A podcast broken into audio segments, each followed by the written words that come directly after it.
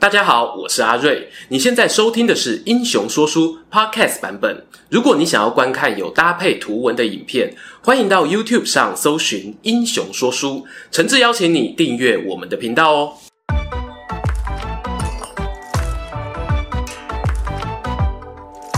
Hello，英雄说书的观众朋友，你们好，我是说书人阿瑞，替大家带来精彩的英雄故事。喜欢《三国演义》的朋友啊，对于董卓这一号人物呢，大概都不陌生。小说里的董卓呢，是扮演一个可爱又迷人的前期反派。中后期呢，他的位置啊就被曹操、司马懿给取代了。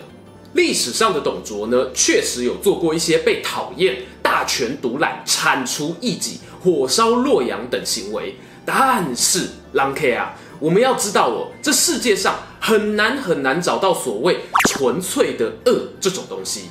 董卓他能够摇身变作东汉末年一人之下万人之上的霸主，除了上天给他的运气之外，他自己呢一定也掌握了某些理念方向，才有办法呢走在飞黄腾达的道路上。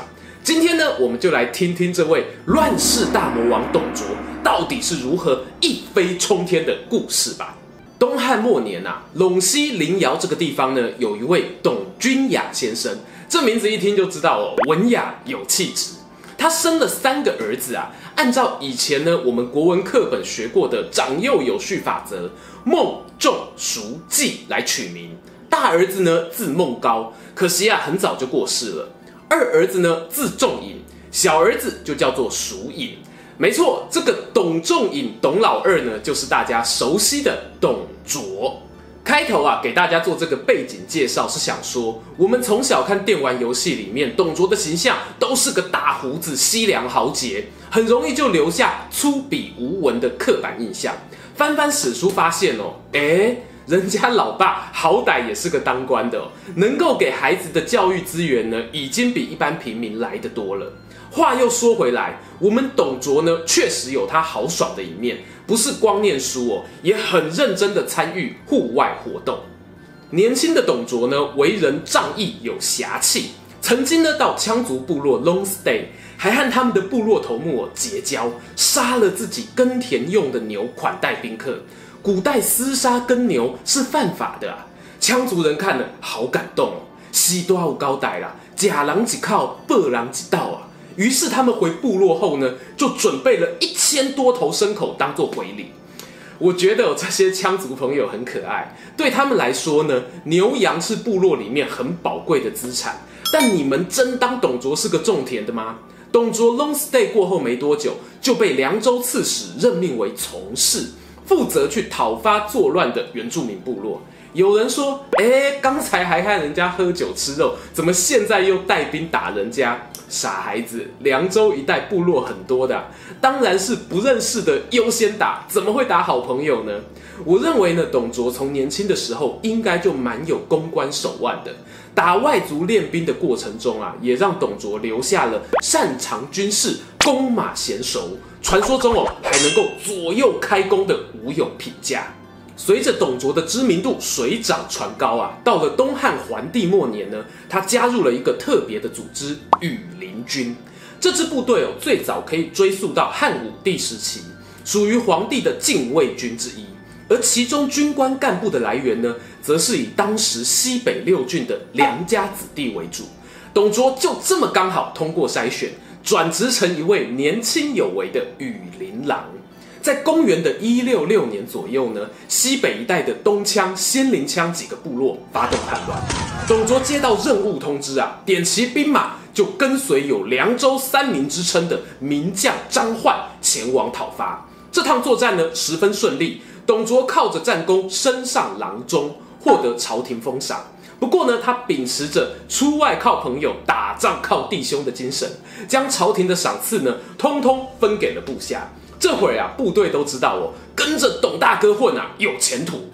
然而呢，董卓接下来的官运却开始有些波折。先是在西域校尉任内呢被免官，后来又因为讨伐黄巾贼失利被罢免。很不幸中的大幸事啊，最后呢，朝廷都有重新启用他带兵杀敌，显然呢，他的军事才能是获得重视的。至于明明有才能，为何还会屡屡被免官呢？比较常见的说法哦有两种，一种呢是他是凉州集团武官起家，被其他士大夫阶级看不起；另一种则是呢，董卓早年跟的派系啊，例如名将张奂，都是属于和宦官敌对的阵营。在东汉末年得罪了宦官还想跑，能活着回家哦，都算是命大了。整体来说，董卓从少年到中年的官场生涯，不能说是飞黄腾达，但至少也是高潮迭起。他有很多和羌族精彩对决的记录，譬如有一回，他在望源峡北被数万名羌胡部队围困，粮食快要吃完了，必须闪人，但又担心被敌人追逐。我们董哥眉头一皱，计上心来。他观察地形，发现啊，撤退路线呢会经过一条河，就下令呢把河水上游堵起来，再派士兵呢假装是捕鱼的老百姓掩人耳目，主力部队呢就趁机偷偷过河，等到大军通过后啊，啪嚓推倒上游的堤防，水位暴涨呢，刚好挡住追兵，了不起呀、啊！原来是一招海贼假掠鱼呀。这次撤退呢，让董卓保全了军队战力，也当上滨州牧领前将军。虽然历史上董卓生年不详，但他从公元一六六年左右成为羽林郎，到此刻公元一八七年，至少也有四十岁了。过去的热血澎湃不再，多了些老练圆滑。他选择在地方深蹲沉潜，避开朝廷里的派系斗争。如果说啊，就这样蹲点蹲到安养天年，倒也不错。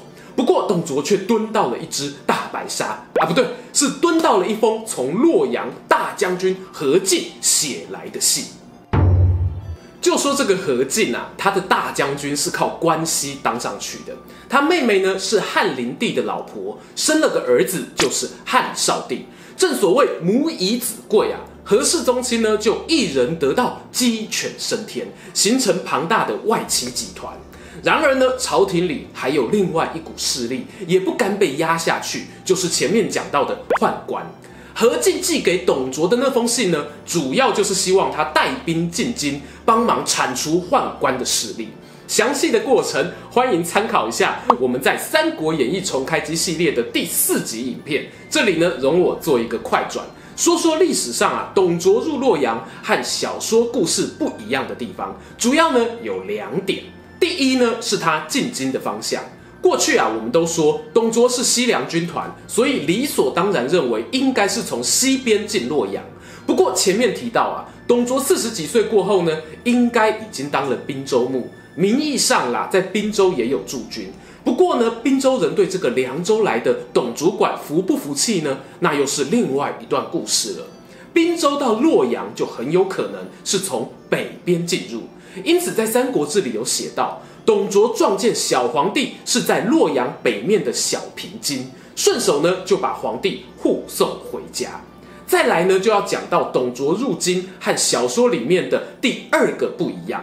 那就是呢，董卓进驻洛阳的过程是有施展一点小心机的。你想想看哦，护送皇帝回家，这是救驾有功啊，要面对其他人的眼红，想要挡他的财路。譬如呢，有一位前任的滨州刺史丁原，这个时候啊，就负责皇城北面的守备工作。董卓要怎么避免被阻挡呢？他做了两件事啊，先是笼络丁原的手下大将吕布，背刺干掉丁原。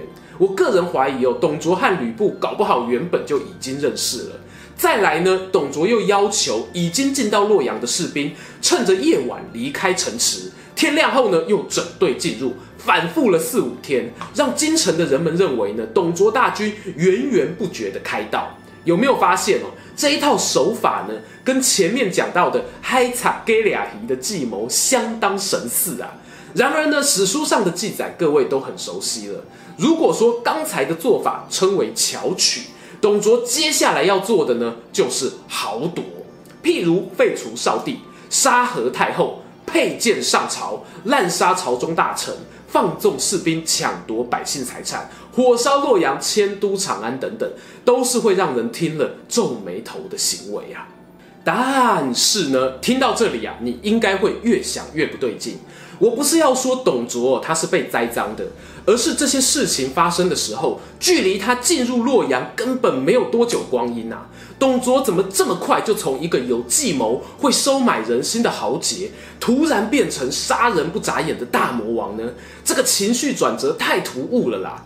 因此呢，想象力就是你的超能力。以下就来说说我个人的猜想，大家哦也陪我发挥一下想象力吧。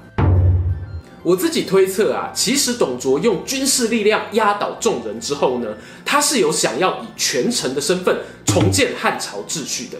他虽然酬庸了自己的家人、西凉军团的亲信，但同时也赦免了当年因为党锢之祸的受害者，帮他们恢复官爵。最有名的那一位呢，大概就是乡民岳父蔡文姬的老爸蔡邕。蔡先生文学史学、音乐的造诣哦都非常高。董卓呢，这个做法当然是一种政治操作，希望借此来取得世人的支持。但很可惜哦，别人不买单。另外呢，大家熟悉的情节，像是十八路诸侯讨董大联盟，在史书上通常会称呼他们是关东联军。《后汉书》认为呢，这一批反抗军是以韩馥为首的关东诸侯组成的。有趣的是什么呢？这些关东诸侯的成员啊，像什么袁绍啊、刘岱等等，好多人都是董卓掌权的时候把他们派出去的。董卓大概没有想到哦，原来东汉末年的地方军阀割据，他自己啊也推了一把。早知道啊，就把亲信派去地方当官算了。董卓一度天真的相信啊，如果掌握了朝廷，就有办法掌控地方秩序。